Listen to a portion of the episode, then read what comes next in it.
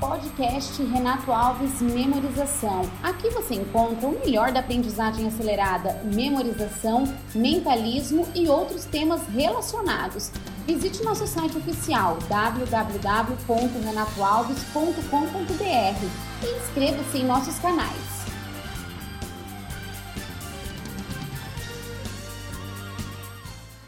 Olá, meu amigo, minha amiga. Esses dias uma pessoa me abordou e disse o seguinte: Renato, eu me acho muito velho para aprender, para estudar, para aprender alguma coisa. E aí eu lembrei de uma história de uma amiga que voltou a estudar depois dos 50 anos, que ela disse o seguinte: eu entrei numa sala de aula é, de uma faculdade, uma universidade, era a segunda faculdade, e do meu lado eu me vi cercada de jovens de 20 e poucos anos de idade, 18 anos de idade, e eu me senti ali meio uma, né, perdida ali naquele grupo de jovens. Mas aí, no decorrer da, das aulas, no dia a dia, eu percebi o seguinte: muitos daqueles jovens estavam naquela fase de descoberta, era a primeira faculdade, eles estavam assim fascinados com a metodologia, ou estavam assustados com os professores, com as matérias. E eu percebi que eu estava muito tranquila e muito mais receptiva. Então o que acontece? Às vezes você acha que está velho para aprender, mas você tem uma grande vantagem sobre as pessoas mais jovens, que é a maturidade.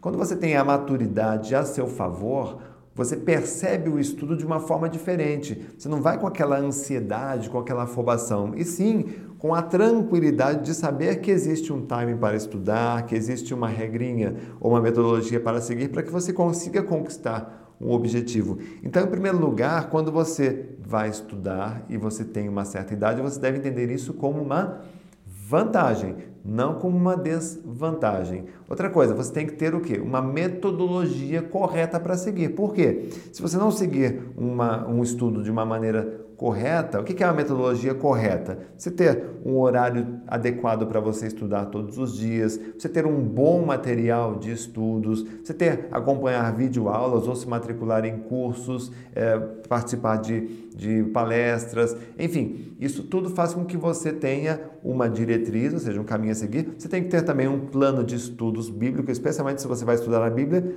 um plano de estudos bíblicos para você conseguir ter um norte, né? senão você simplesmente abre a página e começa a estudar por qualquer capítulo. Não é bem assim, você tem que ter um planejamento de estudos da Bíblia, disciplina, evidentemente, de seguir com a aplicação daqueles métodos e principalmente entender que depois de uma certa idade, principalmente depois dos 45, pode ser que você sofra uma perda de memória, tá? Não é um Alzheimer que eu estou falando aqui, mas começar a ficar um pouquinho mais esquecido. Por que, que isso acontece? Da mesma forma que se você para de ir numa academia, seus músculos ficam mais flácidos, né?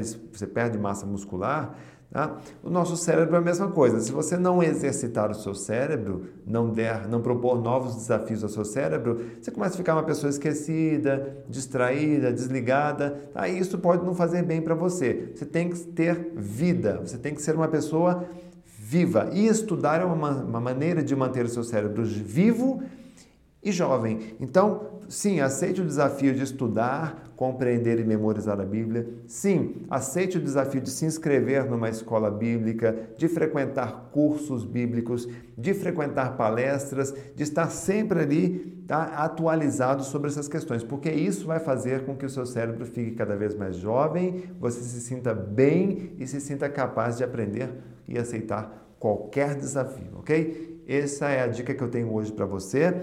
Aqui embaixo no link você vai encontrar um livro, um e-book, um livro digital, Os Caminhos para o Estudo e Memorização da Bíblia. Eu vou recomendar que você clique e baixe esse livro, ele é gratuito, você pode baixar a versão em áudio também para você poder ouvir tá? e acompanhar outras estratégias que eu posso passar para você. E também me sentiria muito honrado de você compartilhar este vídeo, essa mensagem com outras pessoas para que a gente consiga contagiar o máximo possível de pessoas que estão se sentindo velhos para aprender e, na verdade, existem caminhos interessantes que você pode percorrer através das dicas que eu passei aqui para você, ok? Um grande abraço, fique em paz e até um próximo vídeo.